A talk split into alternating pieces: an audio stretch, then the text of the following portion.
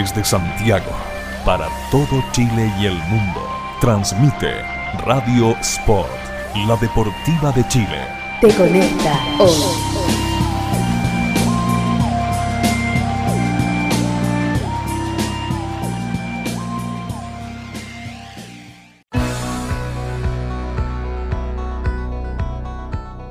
Y ahora, 60 minutos de lo mejor del básquetbol chileno e internacional. Te invitamos a amarrarte las zapatillas en 3 contra 3. El programa para fanáticos de los triples, rebotes, clavadas y tapones. No son ni gringos ni altos. Con ustedes, Matías Claro, Hernán Durán y Luis Gascón.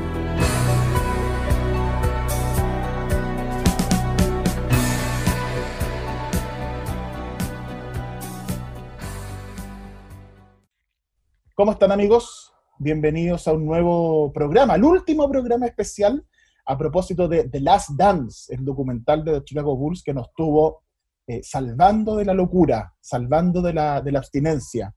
Eh, vamos a hacer este- hoy día no va a estar Nicolás con nosotros porque Nicolás tiene eh, mellizos y eso explica muchas cosas. Eh, su falta de sueño, así que le mandamos un abrazo a Nicolás donde quiera que esté.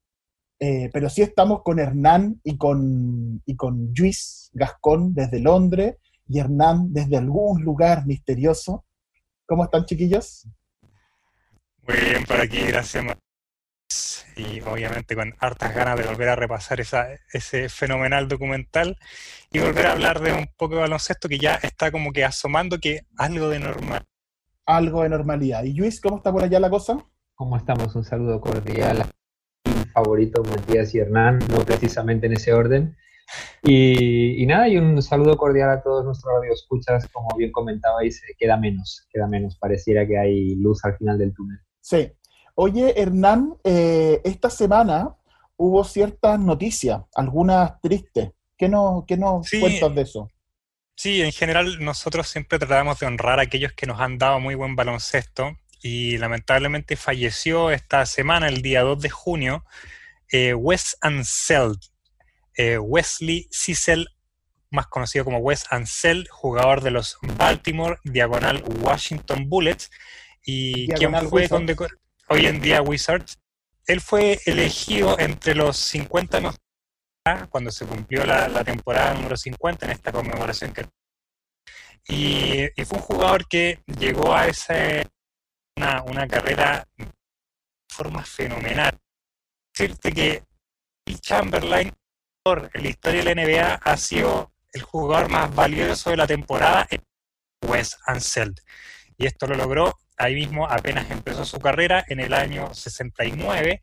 Él fue elegido la segunda selección de la primera ronda del draft del 68, entonces temporada 68 y 69 fue el novato del año y el jugador más valioso de la temporada, Wes Anseld. Él eh, llevó al- a los Bullets a cuatro finales de la NBA, ganando la del año 78, y él fue, claro está, el anotador de esas finales. eh, es el máximo, fue el máximo rebote- reboteador de la NBA del 75, es el máximo reboteador de la historia del- de la franquicia. Eh, es uno de los pocos jugadores que acumulan más de 10.000 puntos y 10.000 rebotes y es un miembro del Salón de la Fama desde el año 88, así que lamentablemente y como nos gusta honrar a los grandes que, que nos han dejado gran baloncesto, recordamos a Wes Anseld partiendo en este programa. Y fue MVP de esas finales del 78, las que salieron Fue el. MVP en las finales del 78. Sí, Sí. fíjate, me metí Él, él no, era, no era un gran anotador, pero está entre los grandes. Carrera de 13 años, él se retira el año 81. Eh, fue también entrenador, no fue tan. Sus resultados, sus números no fueron tan buenos como jugador, pero fue también entrenador. Eh, él estuvo de, la franquicia de Baltimore a Washington.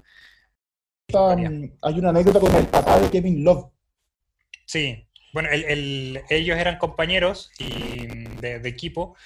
Y Kevin Love, el segundo nombre de Kevin Love es Wesley. Y es Wesley por Wes Anseld. Así que es Sí, como que lo, homenaje. muy. Era muy Es un amigo. homenaje. Sí, era muy amigo del papá con. mm. Sí, pues un- son, es triste porque estamos, estamos en, est- en estos años en que esta figura de los 60, 70, eh, por una cuestión natural van a empezar a, irse, entonces eh, de repente son años que uno no está tan familiarizado con el básquetbol. Ya si en los 80 vio algo o, conoce algo, porque había un poco más de televisión y ha podido ver a Magic, a Larry Bird, en los 70 es más poquito. Entonces, no hay tanta información, pero claro, va pasando el tiempo y, estas figuras empiezan a ir y, y hay que corresponde homenajearlo y revisar también su carrera porque el básquetbol no empezó el año 2010. Claro. Eh, hay, hay jugadores atrás, cuando hablan de repente de LeBron James y la estadística de LeBron James, y uno dice, bueno, pero Oscar Robertson hacía lo mismo o más. Entonces, eh, claro, solo uno tiene papeles para revisarlo, a lo mejor no tiene un video. Oye, Luis, eh, ¿y cómo están las cosas por allá? en, el, en, en Europa? Cuéntanos, me imagino que, que debe ser súper lindo todo. ¿La comida es distinta? el, agua, el agua es embotellada, no hay diferencia. Pero se usa harto el jabón aquí también. ah, mira, acá, acá, no mucho. Acá hay mucho olor a rabo. Me, me quedó claro. Pero no, la verdad es que por aquí tenemos en lo que concierne al baloncesto tenemos algunas novedades. Eh, todavía estamos de luto por eh, las noticias de la Euroliga la semana pasada, en las que se oficializó el término precipitado de la temporada, eh, sin ganador, y explicando un poco cómo van a ser, cómo va a ser la próxima temporada, que va a mantener el mismo calendario que ya tenía programado previo al coronavirus. La novedad es que se mantienen los 18 participaban en esta misma edición lo cual ha dejado a algunos equipos muy molestos, sobre todo. Ah, eso es interesante, o sea, hay equipos que estaban clasificados para la siguiente que no van a poder jugar. O que sin estar clasificados, porque muchas competiciones eh, locales no han terminado, ¿Ya? Eh, sí que tenían la aspiración de poder clasificarse ah, a Euroliga y estamos pensando sobre todo en el líder de la liga italiana, de la liga local italiana, que es la Virtus de Bolonia, un histórico del baloncesto europeo que en los últimos 20 años ha pasado por, momentos eh, muy críticos hasta el punto de, casi desaparecer, descender a segunda división. Mm. Eh, para que se haga una idea, la Virtus de Bolonia es el equipo eh, con el que Ginobili ganó la Euroliga.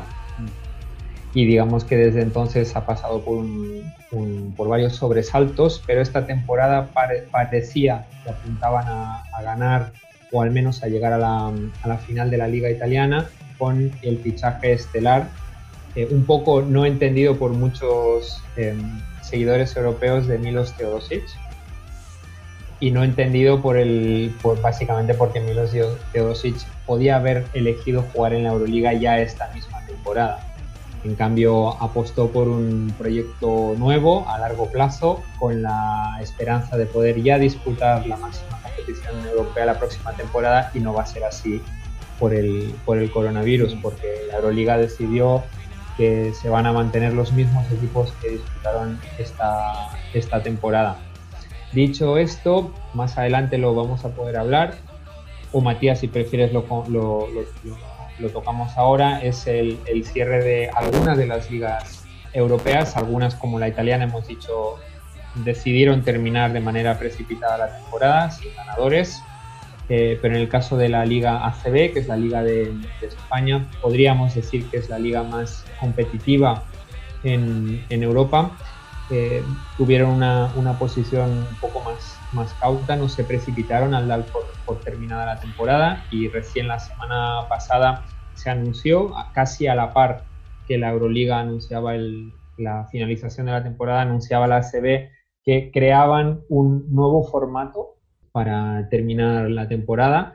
Todavía quedaban algunos partidos de la liga regular, que de ahí se pasaban a playoffs y playoffs eh, al mejor de cinco, eh, cuartos, semifinales y final. En esta ocasión lo que, pasa es que 12 equipos, los 12 primeros clasificados de los 18 que hay en la liga ACB, van a jugar en, en 15 días una fase final, entre comillas, entre ellos, a partido único, dividen los dos equipos en dos ligas de seis, seis y seis. En cuestión de una semana van a jugar una vez entre ellos. Cada grupo clasifican los dos mejores de esos dos grupos de, de seis y de ahí directamente a semifinal y final a partido único.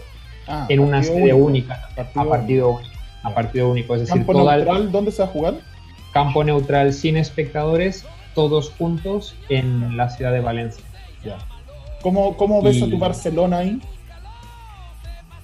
Han pasado varias cosas. Una es que el, el parón para todos los equipos, no solo Sí, el claro. Barcelona, es, nos deja con muchas dudas y muchos interrogantes. No sabemos muy bien cómo, cómo se va a dar esa vuelta. Eh, lamentablemente, como comentamos la semana pasada, el Barcelona venía en una muy buena temporada. De hecho, era el líder de la Liga ACB y era el tercer clasificado en, en la Euroliga con unos muy buenos registros y estaba en, en una muy buena fase. Lamentablemente, esto se vio, se vio afectado por, por el parón que todo el mundo ha vivido. Eh, es un interrogante y en el caso del Barcelona además hay que añadirle un, un efecto no esperado y es que el base titular, el norteamericano Malcolm Delaney, ex Atlanta Hawks, em, justo en la primera semana del confinamiento obligatorio en España decidió regresar em, a su país, a Estados Unidos, a Baltimore en particular.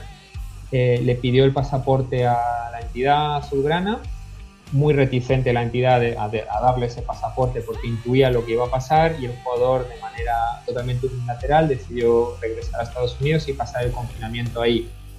Eso causó mucho malestar en la entidad porque en el fondo era una decisión unilateral de un jugador titular.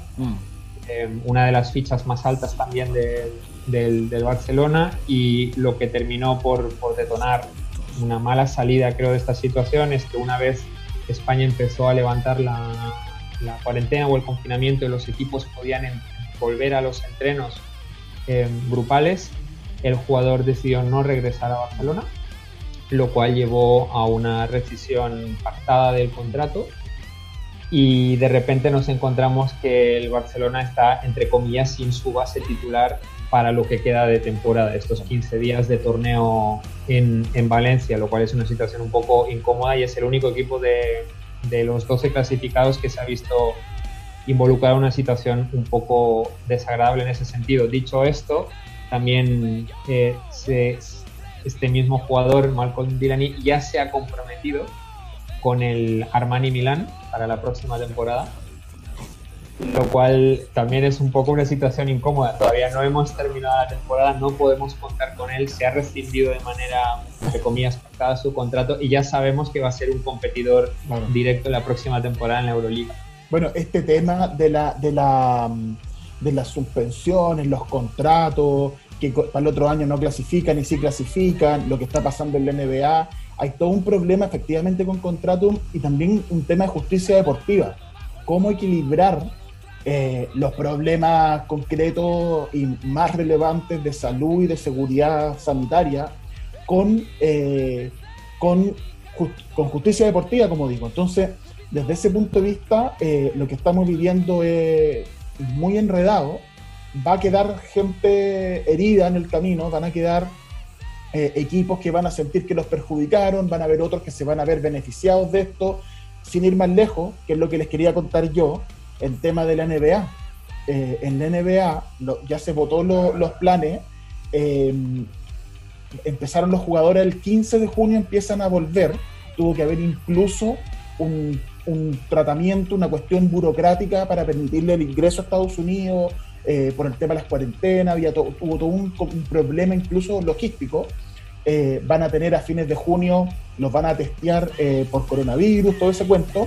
A fines de junio empiezan los campamentos de entrenamiento de puesta a punto en esta mini pretemporada. El 7 de julio los equipos se reúnen en Orlando y el 31 de julio, es decir, estamos casi a cinco semanas, empiezan eh, los partidos de la de que, que- porque se van a jugar de la siguiente manera. El 31 de julio empiezan y se van a jugar de la siguiente manera. Cada equipo va a jugar ocho partidos de, entre comillas, temporada regular. Esos ocho partidos van a ser tratando de respetar el calendario. eh, es decir, si los Lakers jugaba contra Golden State, que no va, que no está yendo, porque están yendo los ocho a playoffs de cada uno, en el este Washington y en el oeste Portland, eh, San Antonio, eh, Phoenix. Phoenix. Exacto. Y creo que Memphis están. Bueno, Memphis ya está. Entonces están, esos son los equipos que están.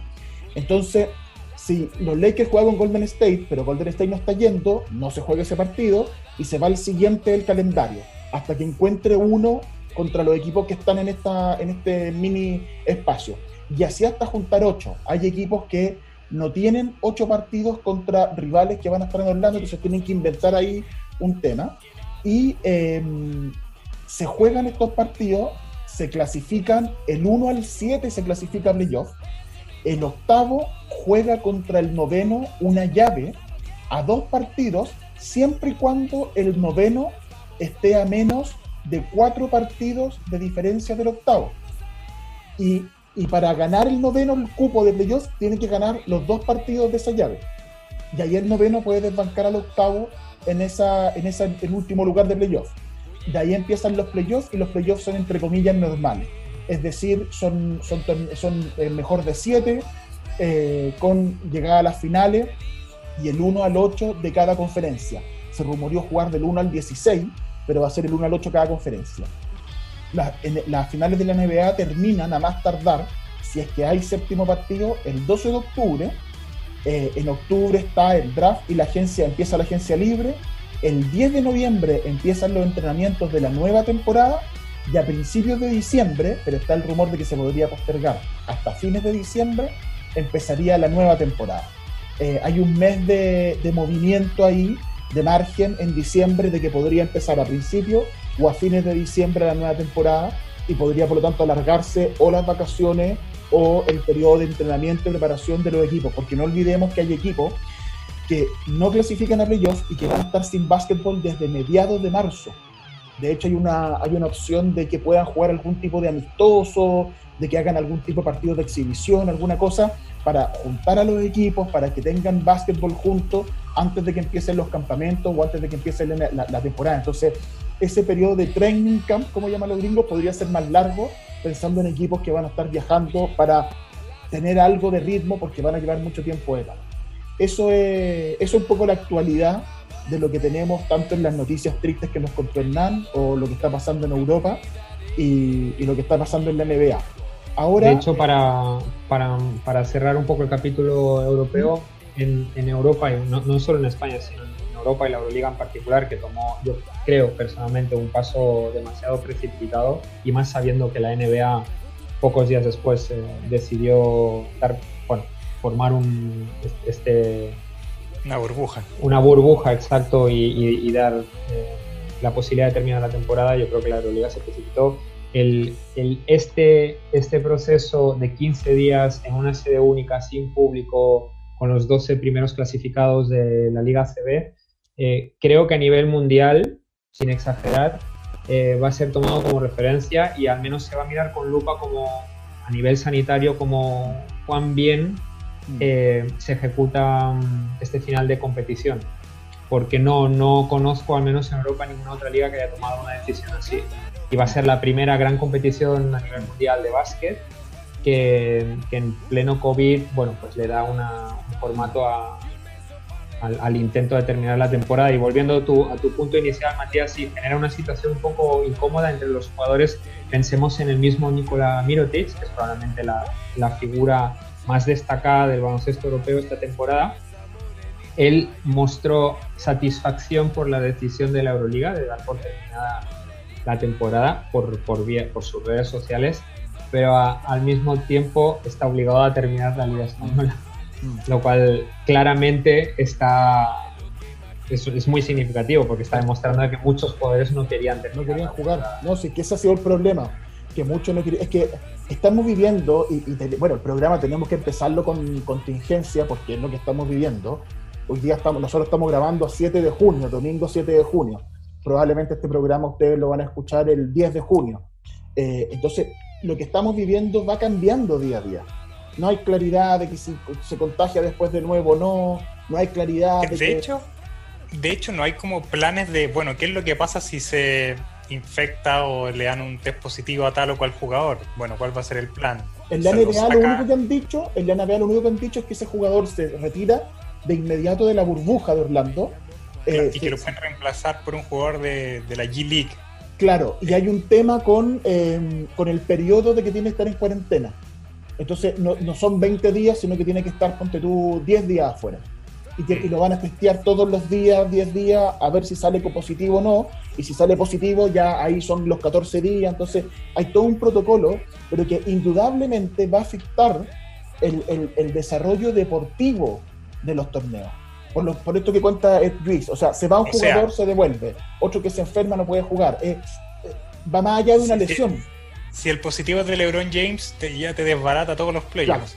Claro. Es- es- Ese es un Claro. tema, pero ahí todos los equipos obviamente están de acuerdo con vamos a, a lo que salga, o sea, están todos al final en igualdad de condiciones. Se te puede enfermar LeBron James como Caruso en los Lakers. Exacto. Que, que- en realidad, si, si tú lo pensás, es como la, Es una lesión. es la exposición a la lesión. No siendo una lesión, es la exposición a la lesión. Ahora, eh, es más importante para la NBA intentar conciliar esta seguridad sanitaria con jugar, porque en términos económicos, el impacto que tiene este tema es gigantesco. Tanto por los contratos de televisión, por, la- por los canales locales, los canales de los distintos estados, eh, como con el tema de los playoffs y la torta que genera en plata, eso también va a generar que los próximos años haya un descenso en, lo, en el tema de, de los topes salariales, los contratos. Entonces, no es sencillo.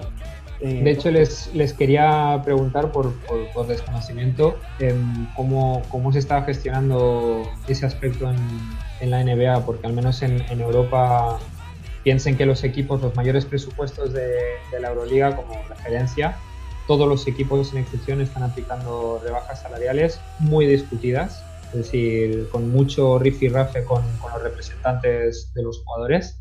Y, y pienso, por ejemplo, en el mismo Barcelona, que ha aplicado ya una rebaja del 15% de los sueldos y más que van a venir.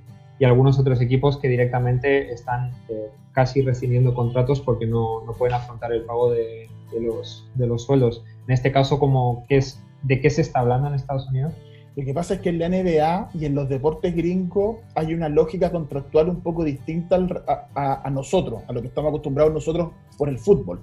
En el fútbol a ti te pagan un fijo y hay premios y hay si más goles, te dan un bono, pero te pagan un fijo. Y en los deportes en general, eh, por ejemplo en el básquetbol europeo, también es así. Eh, en la NBA hay una proporción por partido jugado. Es mucho más variable el tema de los sueldos que simple, o sea, uno dice, ah, son 30 millones en 5 años, pero hay escala, entonces un año le pagan menos que el otro, y si llegan a playoffs le pagan más, y si juega tantos partidos le pagan otro poco, entonces es mucho más variable y la NBA retiene un porcentaje del sueldo, porque el cálculo que ellos hacen, la, la proporción de la NBA es que el 51% de la plata que la NBA genera se tiene que repartir en sueldos, 50,5, 51, una cosa así En sueldos de jugadores. en sueldos de jugadores. Entonces, eh, ese cálculo que se hace año a año es un cálculo estimativo de cuánto este año va a generar la NBA y por lo tanto cuánto es el 51% para los jugadores. Eh, ese es un cálculo estimativo. Obviamente las estimaciones de este año se fueron a las pailas. Entonces la NBA retiene pagos todos los años y va entregándolo en forma parcelada y en este momento hay muchos pagos retenidos porque precisamente no saben cuánto va a ser el presupuesto de este año y por lo tanto cuánto corresponde por sueldo. Y ahí se produce una contracción a prorrata de todos los jugadores de sus contratos. Entonces la situación es complicada y por eso los jugadores también, más allá de la salud, querían jugar porque son sus lucas. Claro, y ahí estaba el tema de dejar a ocho equipos fuera de esta burbuja. Porque Exacto. es como que por decreto tú le estás diciendo a ocho equipos, ustedes no juegan más. Y los Y- y por jugadores eso quieren- no cumplen ciertas metas y tienen menos sueldo. Claro, entonces el tema es, bueno, y por eso es lo otro que tú mencionabas, ver la otra forma que han estado tratando de gestionar los otros ocho dueños de los equipos que quedan fuera, de qué es lo que pueden hacer, cómo pueden jugar y si pueden oficializar o al menos televisar esos partidos. Claro. De cualquier formato que sea, probablemente no va a tener ningún premio y quizás no cuenten ni siquiera en, en estadísticas oficiales, eso todavía no lo sabemos, pero, pero es un tema de plata ligado a cuánto puedes jugar y además que le estás acortando la, la temporada a algunos equipos. Exacto. ¿ya? Entonces, De en hecho- el gran esquema de las cosas, algunos se quedan con menos plata por una cosa por decreto. De hecho, la NBA, los equipos que llegaron a, lo- a los playoffs son los equipos que estaban a seis juegos del último espacio de, clasificación. Por eso en el este va solo Washington y en el otro van más equipos. eh, que es una decisión ya arbitraria, porque el que está a siete juegos también podría a lo mejor clasificar, pero quedó fuera. Entonces hay todo un tema complicado y este año va a ser bien especial desde ese punto de vista.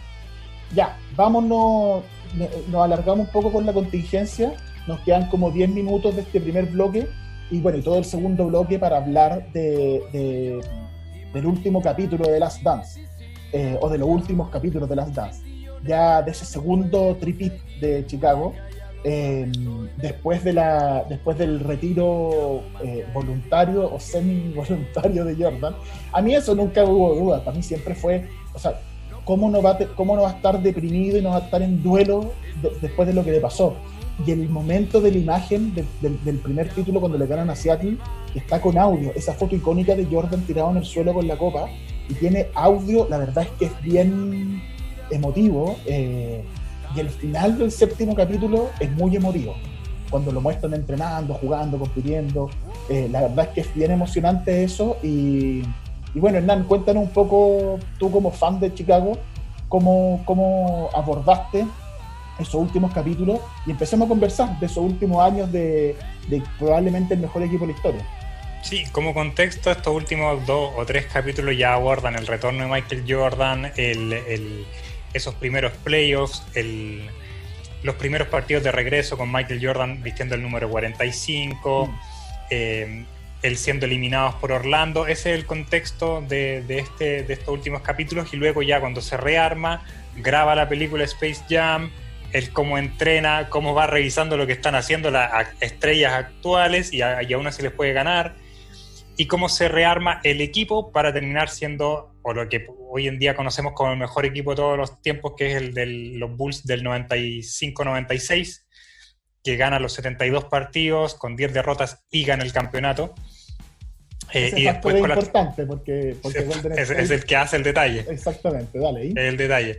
Y porque solamente son dos equipos los que han ganado más de 70 partidos, que serían los Bulls y los Warriors, los Warriors recientes. Ahora, solo uno de esos equipos ha ganado el campeonato también, los Bulls. Por ende, mantienen, se mantienen como el, mejor equipo de la historia. Y, después, bueno, lo que terminó siendo el tricampeonato con los dos, los dos títulos que vinieron después con Utah, donde Matías es, un especialista también en esa, en esa era de, los años de los 90. El cómo, el cómo lo vi, obviamente, es como hincha es súper emocionante, pero también como valioso el tema de listo, no desarmaste un equipo, lo mantuviste un tiempo. Eh, por, lo que fuimos enterándonos, la tentación de desarmar ese equipo estuvo presente siempre por el tema de Scottie Pippen. Mm. O sea, Scottie Pippen pudo haber sido traspasado mm. a, ya no me acuerdo qué equipo, ah, perdón, a Seattle, como, como habría sido casi como, como, cuando comenzó, porque el equipo de Seattle fue el que seleccionó a Scottie Pippen el, tema era cambiarlo por Sean Kemp, traerlo. Estaba el tema de cuando seleccionaron a Jalen Rose, que Jalen Rose fuera parte del paquete de cambio de los Bulls para que comenzase este nuevo equipo. Eh, no ocurrió, se mantuvo, se incluyó a, Tony Kukoc, vino eh, Steve Kerr hubo un pequeño recambio de ese tricampeonato del 93 y ya está armado este equipo para luego recibir a Michael Jordan y también eh, se va comentando en el documental de cómo lo fue, por ejemplo, B.A. Armstrong lo estuvo tentando, oye, ven a practicar, ven a jugar un rato. Y después se va. y después B.A. Armstrong se va y queda como... sí, sí, sí, se fue, se fue él, llega y se vuelve Michael Jordan. Eh, se arma este equipo.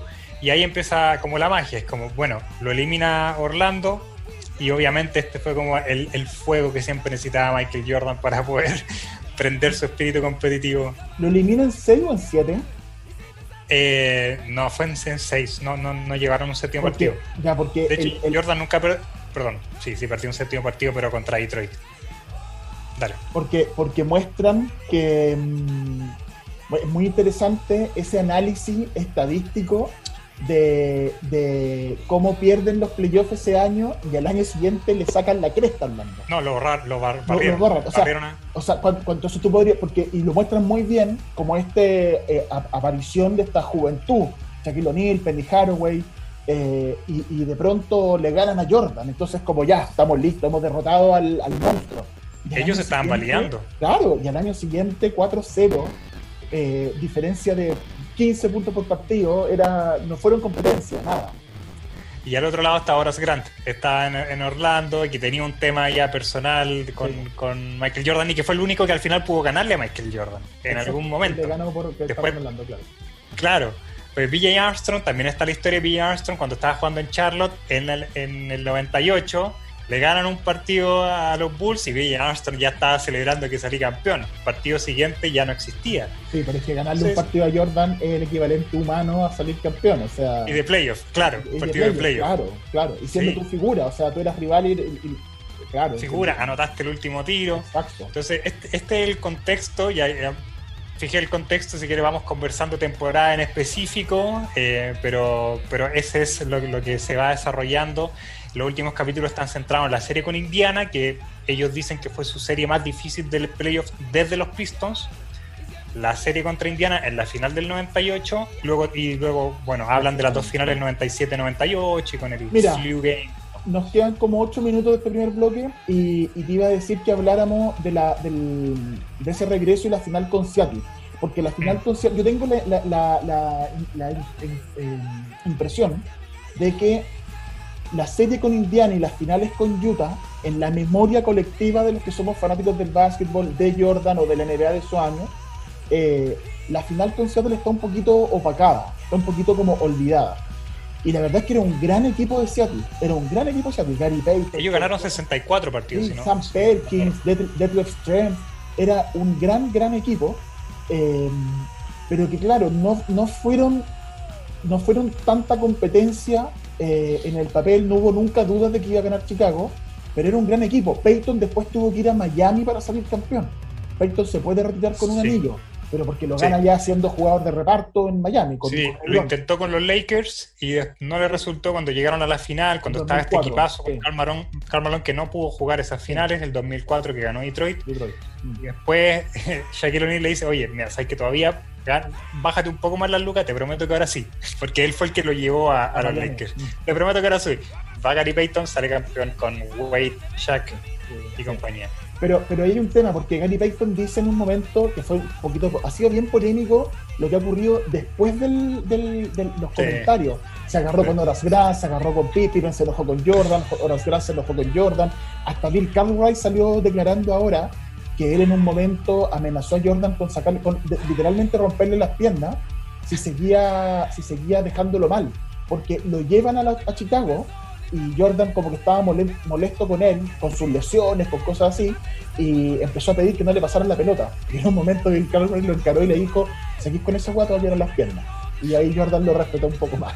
Porque en realidad... Sí, ahí es muy bueno lo que va pasando a lo largo del documental y lo que hemos sabido después es que es la cantidad de jugadores que no estaban obsesionados con Michael Jordan.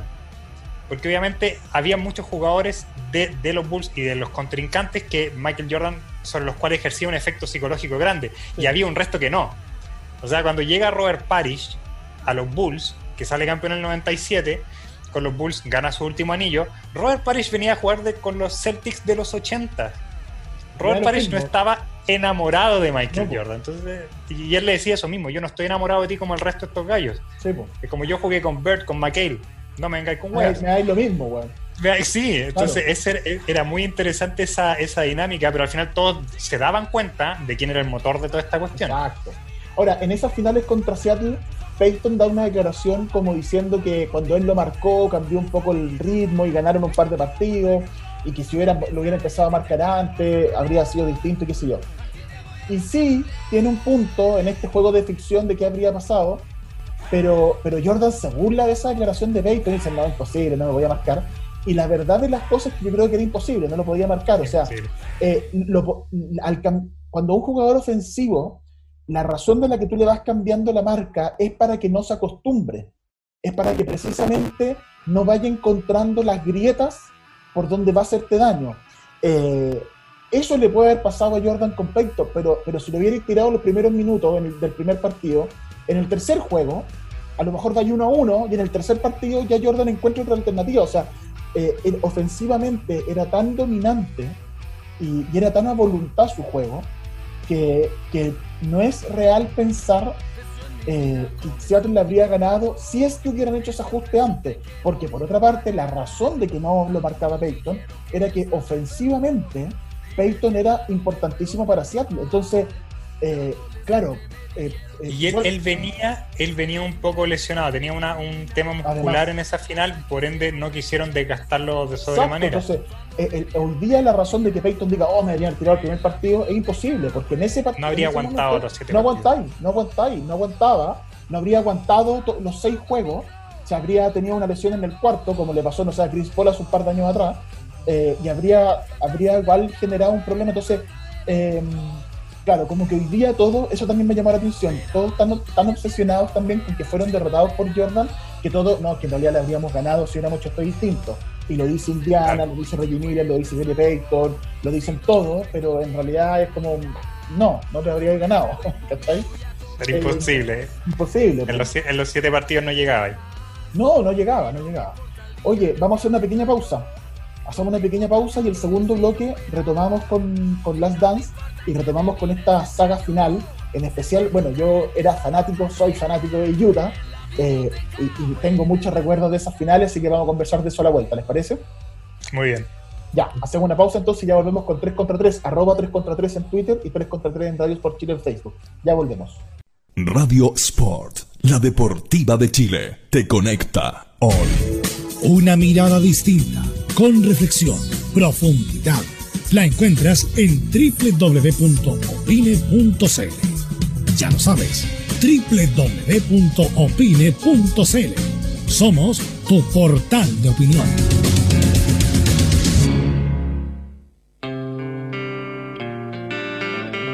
Consumir grasas y frituras con frecuencia son una bomba de tiempo para tu organismo. Por eso incluye en tus comidas 5 porciones de frutas o verduras al día, ya que son alimentos básicos para prevenir todo tipo de enfermedades crónicas. Radio Sport. Por un Chile más sano.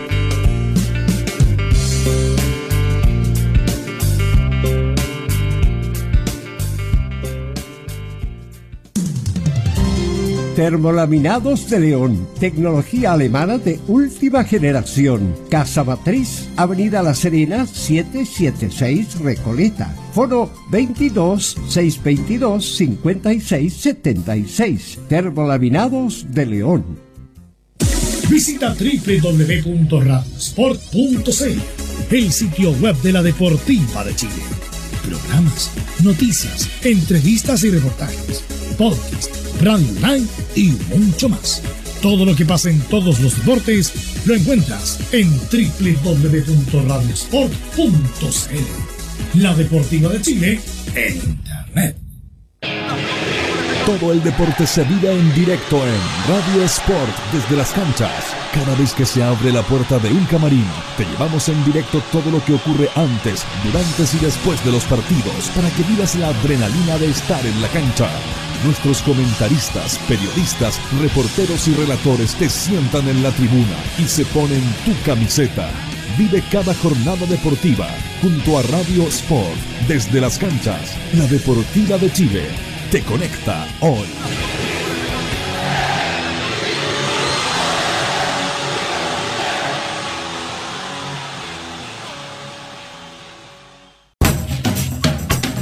Atención, colocolinos. Todos los martes a las 19 horas llega a la Deportiva de Chile, el programa del equipo más popular de Chile. Entérate junto a Rodrigo Torres y Patricio Rodríguez de todo lo que pasa en Colo Colo con todas las noticias, entrevistas e invitados. Los martes se pintan de blanco y se llenan de estrellas, todos juntos en Hinchada Monumental en Radio Sport, la Deportiva de Chile te conecta hoy.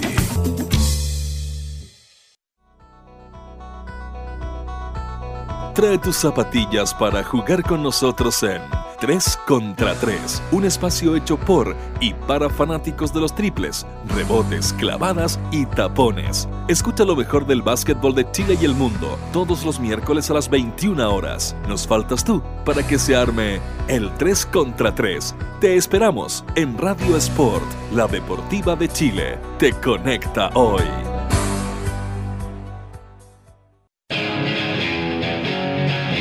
Nos ponemos tu camiseta. Radio Sport, la deportiva de Chile, te conecta hoy.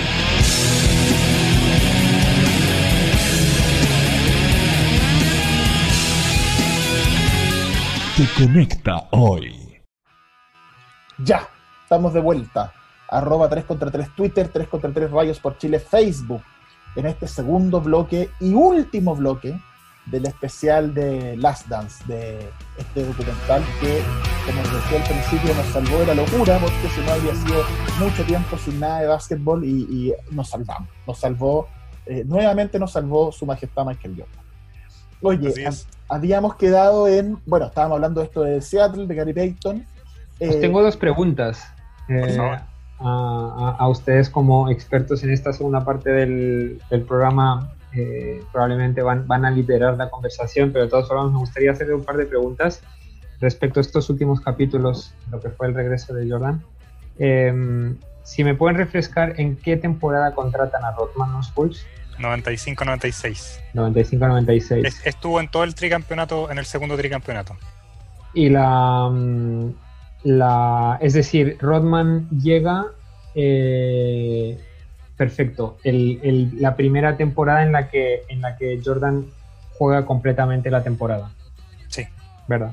Y la segunda es eh, si, si pueden poner un poco de, de contexto sobre lo que fue la, la- la grabación de la película Space Jam y que al mismo tiempo se organizó como un training camp paralelo eh, ese verano que supuestamente hizo que Jordan llegara en unas condiciones físicas óptimas al, al- a lo que era el training de, de- de los Bulls.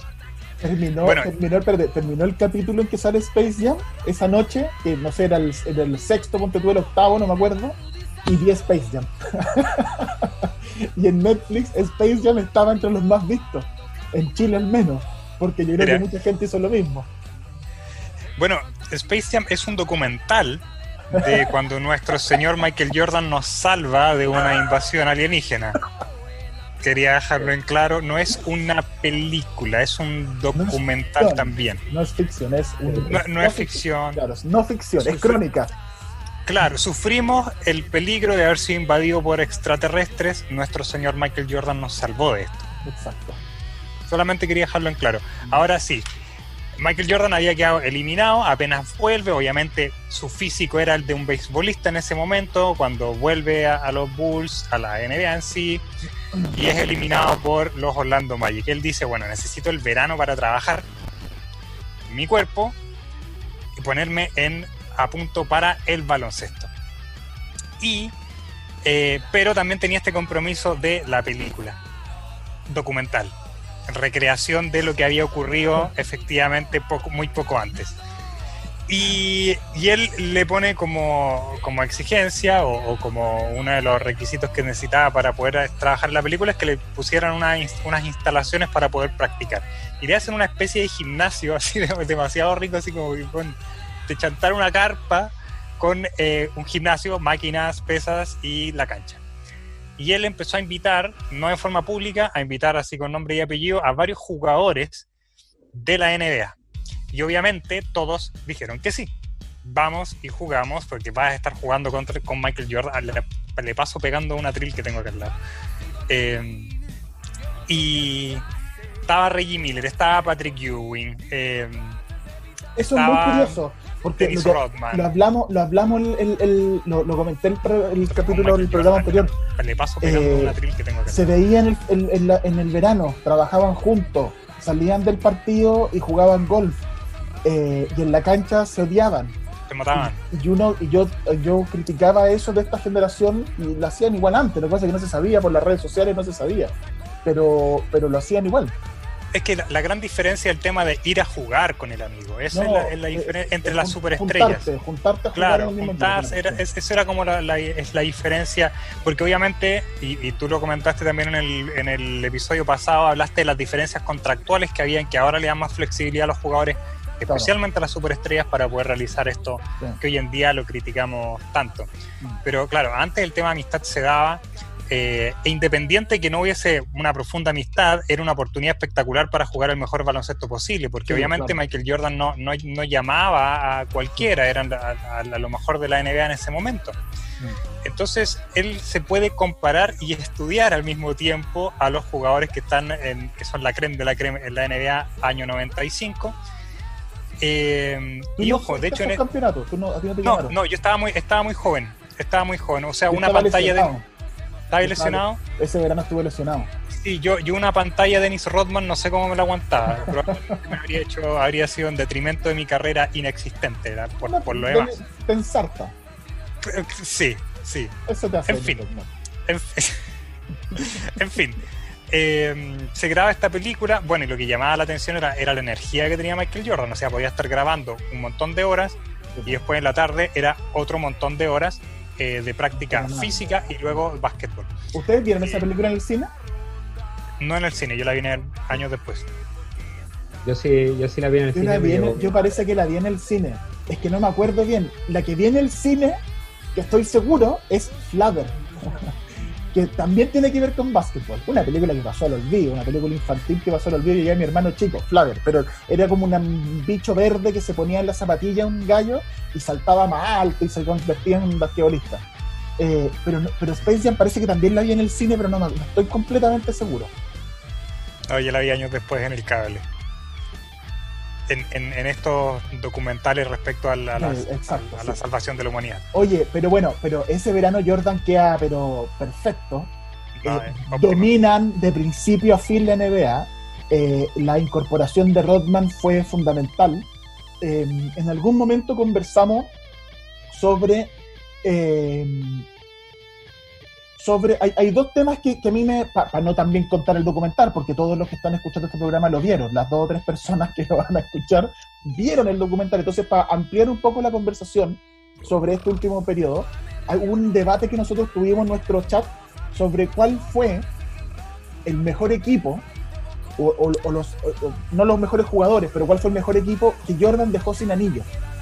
Eh, entonces empezábamos a hacer como una lista, ¿no? Y surgía de inmediato, como que rápidamente se, se decantaba por los Pacers del 96, eh, del 97, perdón, 90 98 98. los del 98. Los Pacers del 98, que Nico que no está lo decía, y yo hablaba de Utah, de Karl Malone y Stockton. Y es bien interesante ese debate porque eh, Nico decía, voy a, voy a parafrasear lo que él decía como para que lo conversemos. Nico decía, bueno, pero esos, esos Pacers son los únicos que llevan a los Bulls a un séptimo juego. Son los que están más cerca de eliminarlo. Por consecuencia, son los que quedaron más ofuscados y los que, y los que más merecen el anillo. Y yo le decía, sí, entiendo ese argumento, pero a mí me parecía que era Utah, porque Utah eh, durante tres años es una superpotencia en el oeste. Pierde con, pierde con Seattle la final de. no me acuerdo si la pierde con Seattle o pierde con Houston la semifinal, pero ya estaba metido, hacía. Eh, llegaba muy profundo en playoff La del 96 la Sí. pierde, pierde la final de conferencia con Seattle. con Seattle. El 96 pierde final de conferencia, 97, 97 le- 98 llega.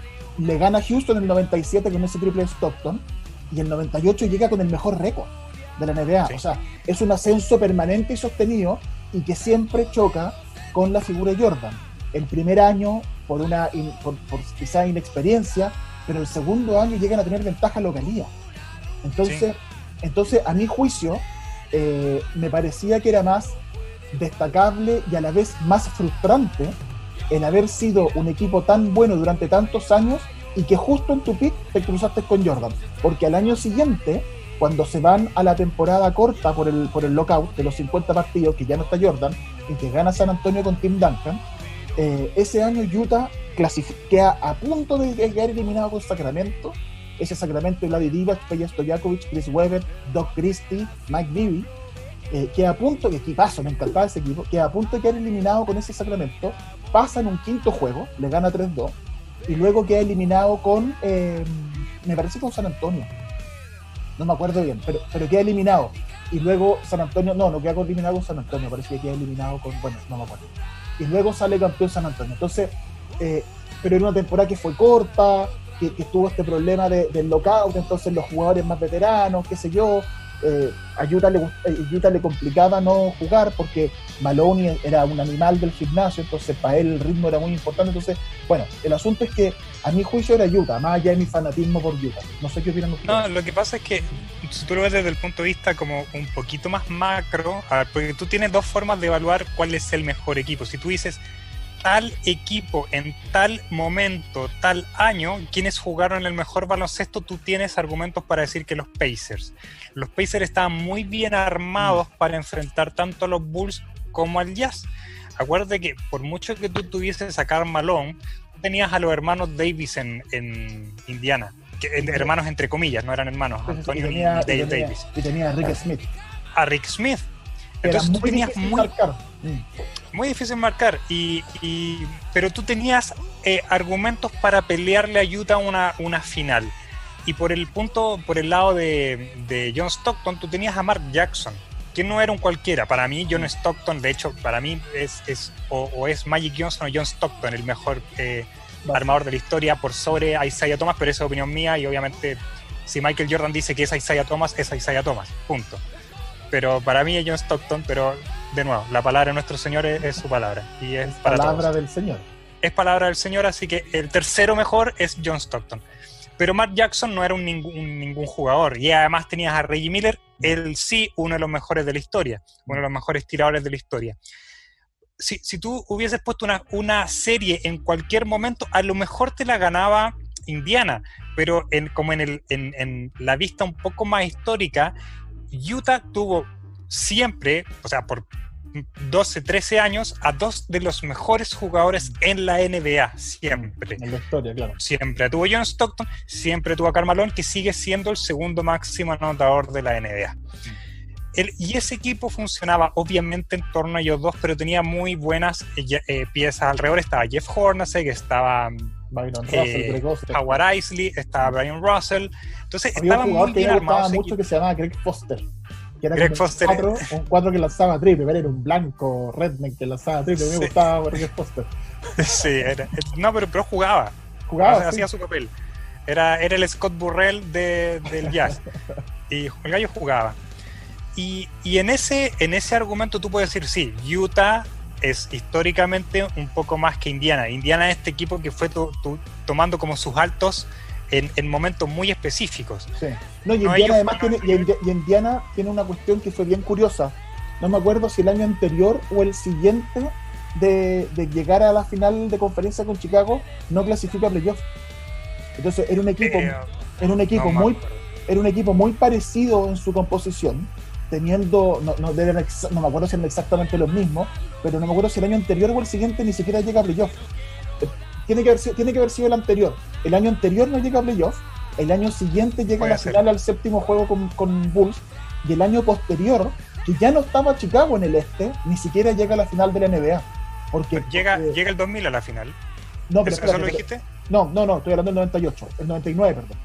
O Ya. sea, en ese, haciendo el paralelo de tomando una muestra de tres años, tú tenés que, que Utah es final de conferencia, final de NBA, final de NBA. Y al año siguiente queda eliminado en semifinales de conferencia. Entonces tenéis un, un- un- rendimiento muy alto en forma permanente. Sí. Y, para atrás iba siempre a playoff. O sea, si Sí. te vayas a los años más anteriores, siempre playoff. Indiana, el año 97, no llega a playoff. El año 98 es finalista de conferencia que pierde el séptimo juego contra Chicago. Y el año 99 queda eliminado en playoff eh, sí, porque ese es el año en que Miami es el 1 y pierde con los Knicks, que es el 8. Y me parece que despejándose la pista a Indiana, es decir, no está el 1 y Indiana creo que era el segundo, aún así no son capaces de llegar a la final de la NBA. Entonces a mí me pasaba que yo, yo consideraba que decía, bueno, pero si tú estabas en tan buen momento y llevas a un equipo, al mejor equipo de la historia, a uno de los mejores equipos de la historia, a un séptimo juego y mantienes el mismo equipo al año siguiente, mínimo que hagáis final de la NBA. Y ni siquiera llegan a, a ¿cachai? Entonces me pasaba eso, como que yo consideraba Sí, que hay- eso manchaba un poquito y que lograba, transformaba la final de conferencia y ese séptimo juego del 98 como en un pick eh, muy importante, un gran equipo, equipazo, estoy totalmente de acuerdo contigo. Capaz que ese año, si lo hubieran ganado a, a- a Bulls, eran campeones de la NBA. Por la, por la configuración que tenían como equipo, a lo mejor a Utah le complicaba más. eh, Ah. eh, pe- pero, pero fue como un pick solamente. Y, y por eso es que ambos argumentos son válidos. O sea, es, No. es qué es lo que vas a tomar como el mejor. ¿Qué es lo Utah, que vas a tomar como el mejor? ¿El que, No. el que fue uno o el.? Ya, bueno, Utah, ya, bueno, sí, para, para, para no extender eso. Pero es lo mismo, o sea, el mejor de todos los tiempos es nuestro señor Michael Jordan, pero si tú tuvieses que tomar una sola temporada, a lo mejor siempre haya llegar a Will Chamberlain. Claro. Es, es como, es eso.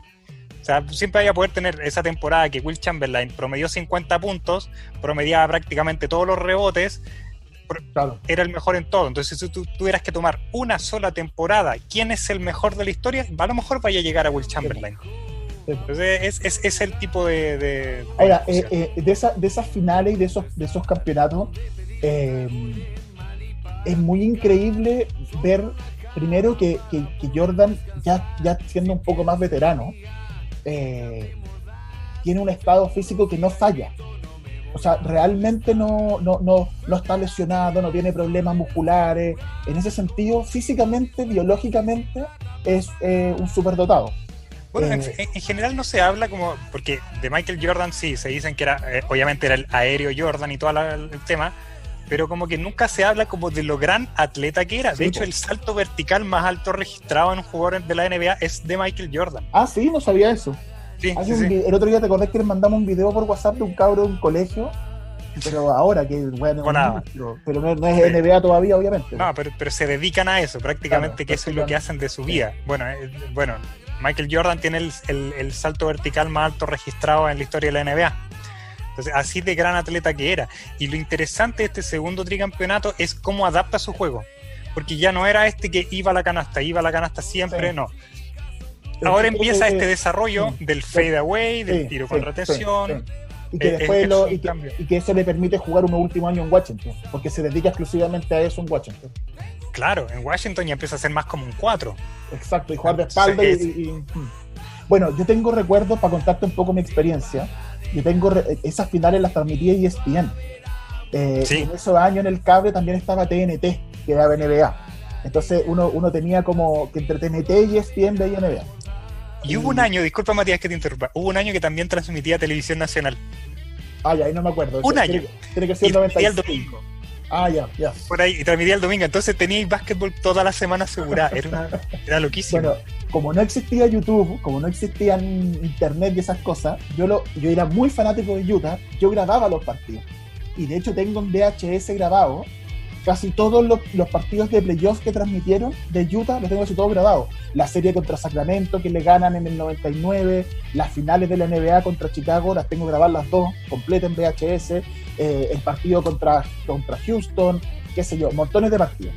Y, y años después, cuando ya surge YouTube y los videos y qué sé yo, y las descargas de torrent y cosas así, me pasé un buen rato rastreando todos los partidos hasta que lo encontré, porque había uno que no pude grabar. El juego 3 del 97, que es el primero que se juega en Utah, si no, creo que el 3 o el 4, la verdad es que no estoy seguro ahora, pero el, uno- creo que el 3 del ju- 97, que Utah está 2-0 y lo gana Utah con un partidazo de Greg Foster, que hace, no sé, 4 o 5 triples, una cosa así. A si, después miramos la estadística, me, acuerdo, pero hacen, Foster es factor. Eh, y ese partido durante la noche yo lo vi, pero no lo pude grabar porque no tenía un VHS, no había comprado. Y el partido lo repetían el sábado en la mañana. Y el sábado en la mañana tampoco lo pude grabar. Y de ahí era como, bueno, ¿cuándo lo van a repetir? Y yo buscaba la revista El Cable, qué sé yo, y no lo repetí, nunca más lo agarré. Entonces me quedó siempre el primer partido que Utah había ganado en la historia de la final NBA, no lo tenía. Hasta que años después lo encontré en Torres. Pero el asunto es que eh, en esa primera final, que quería hablar de esto en el fondo, en esa primera final, Utah es un equipo, eh, pese a la rudeza de Stockton y de Malone y de Hornacek, que se veía muy blanquito, muy normal, pero era un hijo de puta. Eh, Stockton era el monaguillo asesino, ¿te acordáis que las pantallas que ponían todas con foul? Todas las pantallas de Stockton eran pantallas con movimiento. Eh, Utah era un equipo más blandito, se notaba, lo intimidó un poco esta, esta situación de la, del, del, del gran escenario de las finales. Y, y, hay un, y, y hay un factor que de hecho les pesó, pero esto creo que fue el 98. Hay un novato que tenía Utah que se llama Shandon Anderson, que hay una jugada increíble como además los partidos se definen por estos detalles y después uno no se acuerda. Y es como, ah, fueron campeones, pero hay detalles. El flu game es un detalle. Utah tenía que ganar ese partido con Jordan enfermo, que se ha hablado que era una pizza, está en la teoría conspirativa de que era una resaca, y a final de cuentas todos han dicho, estaba enfermo, estaba con gripe, tampoco fue una pizza, eso es mentira. Eh, hay- gente, Sam Smith dijo, no es verdad lo de la pizza. Lo que a él le pasó fue que tenía una enfermedad, estaba con resaca, o sea, con, no con resaca, perdón. Sam Smith dijo estaba con em, gripe, le dio gripe, estaba resfriado. y se sentía mal. Y no sé por qué inventaron la pizza como, como, que, si no se, como que si Jordan no se pudiera enfermar, decía Sam Smith. Eh, pero efectivamente estaba enfermo. Entonces, cuando tú te, esos pequeños detalles marcan una diferencia. Y hay una jugada, yo me acuerdo de gritar en mi pieza así como, ¡Concha de tu! Eh, Chandon Anderson estaba solo debajo del cesto, creo que toma un rebote ofensivo o un pase, y va a hacer una bandeja. Y la jugada anterior, Pippen le había hecho un tapón por atrás. Y queda, en Bueno. una, queda una jugada muy parecida. Y no hace la bandeja. Va a hacer la bandeja y la trata de hacer pasada. Y Me se la acuerdo, perfecto. y estaba solo, completamente solo. Y fue como, ese fue el momento, ese es como el equivalente a J.R. Smith no haciendo el lanzamiento cuando toma el rebote y LeBron haciéndolo así como el gesto. Bueno, una, estaba solo para hacer un punto que creo que sacaba a Utah porque quedó a diferencia de cuatro y quedan a dos y después Jordan anota y empate. Era una cosa así. Y, y la pierde. O la última jugada, que, que- que en el documental lo, reve- lo, lo dejan muy bien, deben ser los 40 segundos, que es la mejor performance deportiva de la historia. La del Jordan- 98, la del 98, Jordan anota una canasta, defiende y anota la jugada. O sea, ese, ese trazo de tiempo debe ser el pick deportivo de la humanidad. Y lo interesante es que, de hecho, hace poco revisé, vi el cuarto cuarto de ese partido.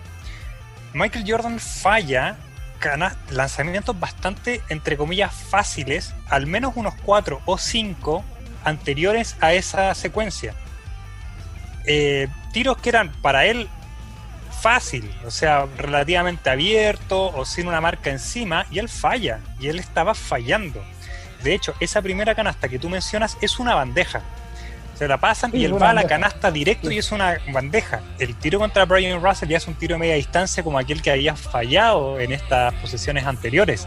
Eso es lo que habla de la, la grandeza, porque en el momento que tiene que anotar, anota.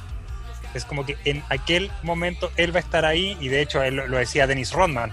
Oye, ¿qué pensaste cuando, cuando Jordan roba el balón y la lleva al otro lado? Dijo, yo no voy a hacer nada. Dijo el weón va a lanzar. Es- literalmente eso es lo que dice. Bueno, este weón va a lanzar. Yo, Oye. yo voy a estar fuera del camino. Me, me puse, a, estaba revisando. Ese juego 3, efectivamente, Greg Foster anota un triple nomás, que anota un triple en la esquina, pero hace 17 puntos Greg Foster. Eh, es el segundo anotador de Utah junto a John Stockton. Malone tiene Bueno, 36. pasamos de 4 a 6 triples a 1. No, no, no, pero está, bien. no, está bien, los recuerdos traicionan, pero hizo 17 puntos y era un jugador que venía de la banca y jugó 20 minutos. Eh, y que y Karl Malone hace 37. Y Chicago, Jordan hace 26, Pippen 27. Y Dyson Dell hace 16. Y ahí hay una historia Eso bien 97. interesante. Eso es el 97, sí, el 97. Hay una historia bien interesante porque...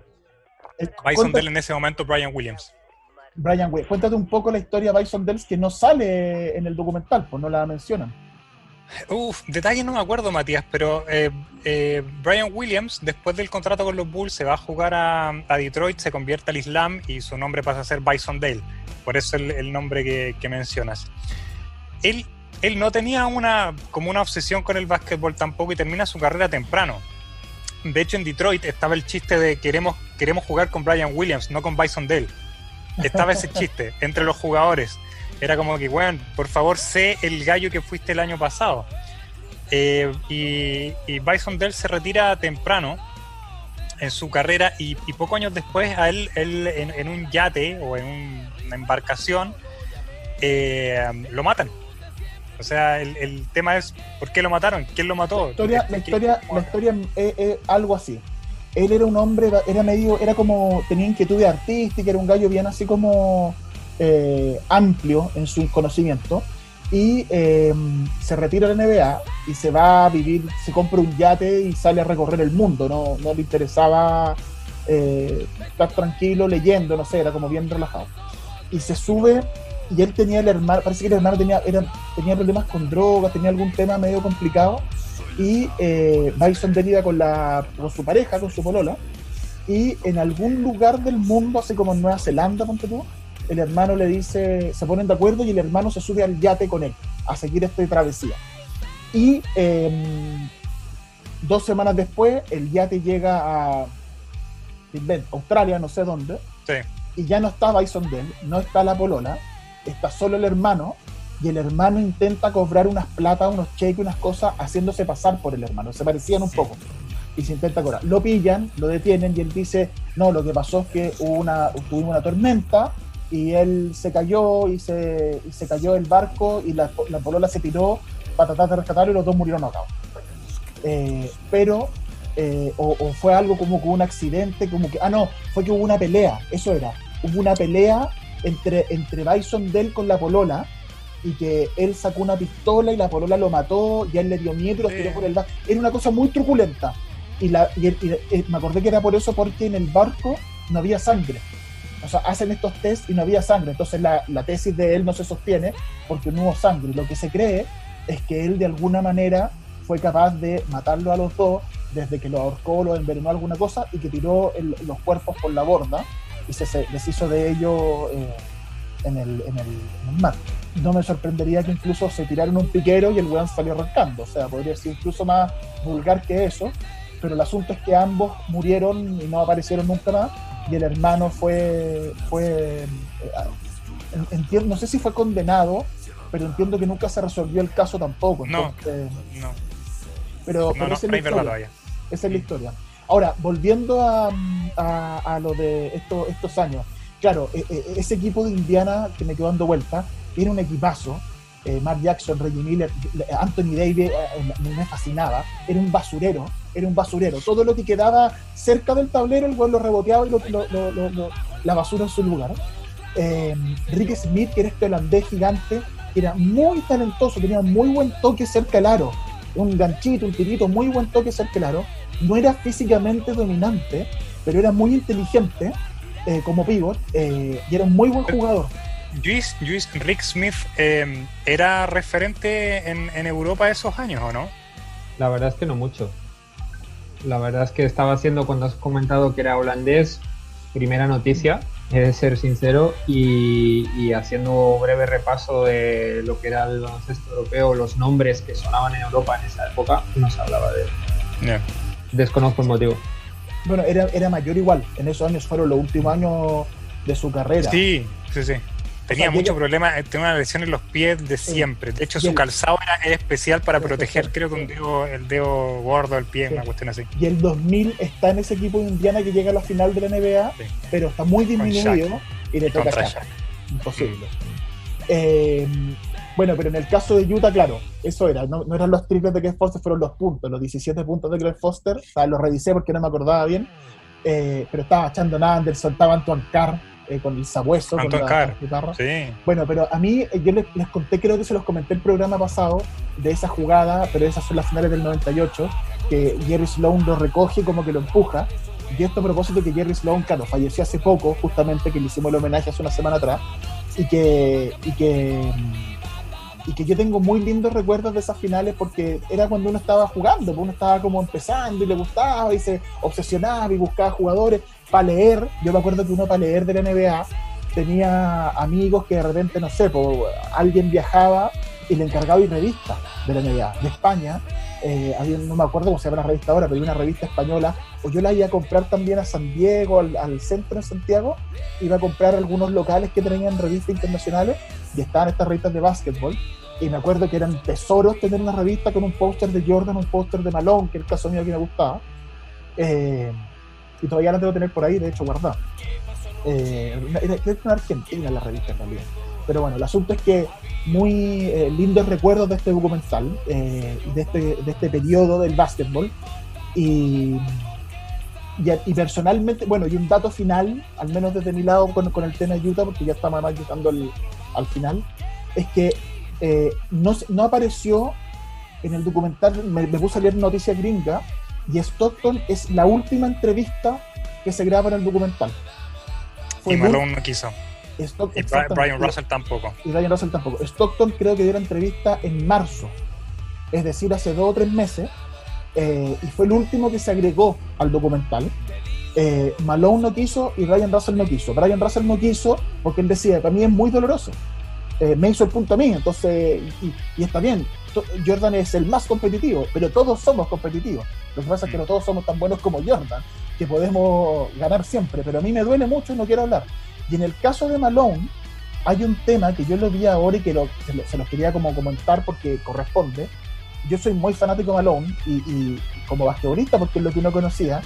Y recién ahora viendo estos videos, leyendo entrevistas, qué sé yo, me enteré un poco de la vida personal de Malone y es horrible. O sea, a los 20 años tuvo un hijo, con, a, los, a, los, a los 20 años tuvo un hijo con una niña de 13 años. En mi libro eso es violación. Eh, no, sé en Estados Unidos, digamos, pero... Y la familia de esa niña no lo quiso demandar porque Malone ya estaba a punto de saltar la NBA. Él ya a los 17 años había sido papá de, uno, de unos mellizos. A los 20 tiene este hijo eh, con esta niña de 13 años. Es una niña de 13 años. Eh, y no lo quieren denunciar porque, porque si no le iban a meter preso y él estaba a punto de pasar a la NBA. Entonces era como, mejor que trabaje, ¿cachai? Y eh, después no quiere pagar la pensión alimenticia, lo tienen que demandar. Eh, eh, mezquino con las platas que le iba a pagar a, esta, a este hijo, muy horrible. Y muchos años después, este hijo en algún momento se, se contacta con Malone, se acerca, de hecho nos lleva el apellido Malone, y Malone le dice, no, ya ha pasado mucho, a los 18 años de este joven, y Malone le dice, no, ya ha pasado mucho tiempo, yo ya no puedo ser tu papá. Y no lo pesca. Y este cabro, eh, físicamente es muy superdotado, termina jugando en la NFL, se me olvidó el nombre ahora, pero termina jugando en la NFL. Y ahora estos últimos años, al parecer se ha acercado Malone un poco a él y ha tenido ciertos actos de, de, eh, arrepentimiento y, y, ha tenido cierta reparación, pero ha sido bien cuestionado y con estos, con los mellizos también, pues de hecho tampoco los pescaba mucho. Y cuando Cheryl Ford, que fue campeona de la Woman NBA, Malone en esos años se estuvo acercando a ella. Entonces incluso era como, claro, ahora que ella va a ser campeona, te acercáis. era como incluso desde ese punto de vista. Pero ha sido muy cuestionado eh, en su vida privada por estas cuestiones. Especialmente la historia de haber tenido un hijo a los 20 años por una niña de 13. O sea, eh, eh, como te decía, en mis libros eso se llama violación. Eh, no sé cómo serán las leyes norteamericanas. Pero eso me, eh, le bajó un poquito el perfil a, Malone. Como, en la cancha de hecho, ha salido, ha salido como una entrevista, de verdad que no sé si se grabó después del documental o no, una, hay una entrevista a Carl Malone, que él lleva una, vida muy de campo hoy en día. Él, maneja una, empresa de, de, indumentaria para la casa. Sí. Em, es, rostro de la, de la National Rifle Association, no sé, esa cuestión de claro, sí, sí, sí, él es muy de ese mundo. Y hay una entrevista y el gallo le dice, oye, cuando digo Michael Jordan, ¿en qué piensas tú? Y él dice, Michael Jordan. Michael Jordan, que no nada más. Dice, yo tengo el máximo respeto por Michael Jordan, pero él estaba jugando contra los Chicago Bulls y él se hacía responsable de su participación en la cancha porque él podía eh, hacer algo al respecto. Él podía ganar o perder, perdió, listo, y sería. Pero claramente tú podías ver en su gestualidad que él no quería tener nada que ver con un documental respecto a lo que originalmente iba a ser esa temporada. Por ende, él iba a ser el capítulo principal. Y, después terminó siendo, claro, y que después terminó siendo un documental de Michael Jordan. Eh, pero sí, al, final del documental lo muestran que, un, que una imagen muy noble. Yo eso es lo que te decía, que esas son cosas que me sorprendieron. Muy noble de él solo en el bus de Chicago, arriba del bus. Ah, yo tampoco, yo no sabía esa historia. y arriba, arriba del bus, saludando a Dennis Rodman, que ojo, con Dennis Rodman después pelea en la lucha libre. O sea, eh, eh, el odio es cierto que era un poquito show, pero había también un, un, un desprecio mutuo eh, no olvidemos la frase que creo que es de Barclay, de Karl Malone es el redneck más negro que existe, una cosa así. Es como el único afroamericano redneck, una cosa así. no me acuerdo la frase, la traducción exacta, pero no era un jugador querido tampoco por el resto de la NBA. Más allá de su participación en el Dream Team y todo ese cuento, era un jugador bien resistido, eh, era considerado sucio. El tema de los codazos de Malone le sacó un diente Isaiah Thomas, era bien, era bien resistido desde ese punto de vista y, em, y esa imagen, fíjate que, bueno, así como que me decepcionó un poco el comportamiento eh, externo de Malone, esa imagen también me pareció muy noble parte de él, en términos de acaba de perder en su casa eh, un juego, en donde, una serie en que tenían ventaja de localía y parten ganando el primer juego. Utah queda 1-0 el 98, pierde el segundo partido en casa pierde el tercer juego, eh, creo que pierde el cuarto, quedan 3-1, ganan el quinto en Chicago, porque en esos años todavía era 2-3-2, ganan el quinto en Chicago con 39 puntos de Malone y esa jugada que como que Jerry Sloan lo empujó un poco adentro, que yo les comenté. Y el sexto juego, que es el que Chicago gane y sale campeón, si Utah lo ganaba y iba un séptimo en casa, podían perder el séptimo, pero era llevar a Chicago a dos séptimos juegos en series consecutivas, con un Jordan que quizás físicamente iba a estar disminuido con todas las especulaciones, con lo mucho que le incomodaba a Chicago estar en Utah, que eso sale en el documental. Entonces, en esta ficción era, era, era una gran oportunidad. Y pierden, y aún así Malone va al bus, arriba del bus, los saluda, los felicita, felicita a Dennis Rodman, felicita a Pibe, felicita a Jordan. Entonces, eso también me pareció muy noble y muy destacable. Y bueno, y yo entiendo que después de todos estos años, uno que compite a las bolitas y de repente le da lata, jugáis carioca y no queréis perder, eh, imagínate un tipo que vive de esto, que es profesional y que además son muy buenos en lo que hacen, que ellos saben que pueden ganar. Entonces, eh, eso me pareció muy noble. Sí, y cerrando porque nos queda re poco tiempo, una de las imágenes más maravillosas del, documental fue cuando Michael Jordan se emociona mucho hablando de, su aproximación a la, competición. Y es como termina el séptimo capítulo y que él se, va a las lágrimas. Eso el director dijo que eso ocurrió más o menos a los 40 minutos de la entrevista. De la primera entrevista que él tuvo con él al inicio. Y ahí el gallo se dio cuenta de esto, esto va a funcionar. Mm. Porque Michael Jordan está siendo transparente. Mm. Y, es porque está todo este cuestionamiento de por qué era tan duro con los compañeros, por qué, por qué tan mala onda, por qué tan encima de ellos. Él dijo, yo quería ganar. Y además quería que ellos participaran de esa victoria porque nunca han ganado nada.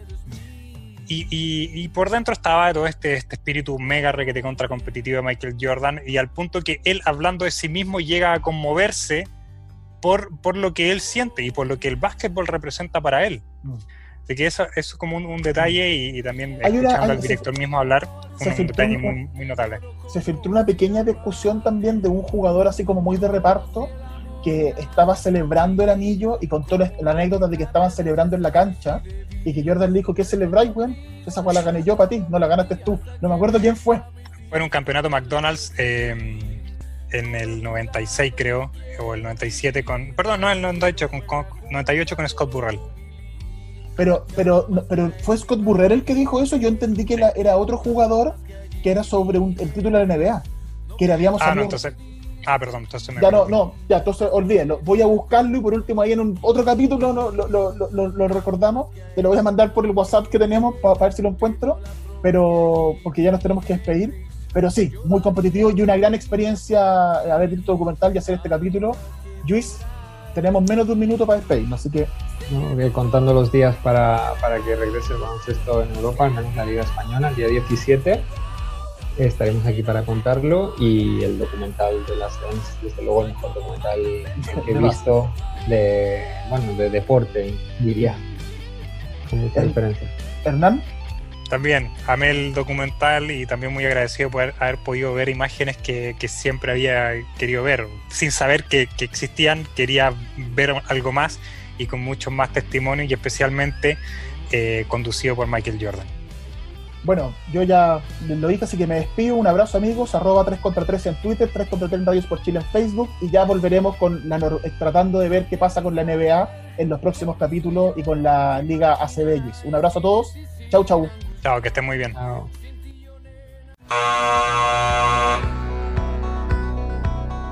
Terminó el partido de hoy en 3 contra 3 el programa del básquetbol chileno e internacional. Matías Claro, Hernán Durán y Luis Gascón volverán la próxima semana para seguir dando bote. No olvides tus tortillas.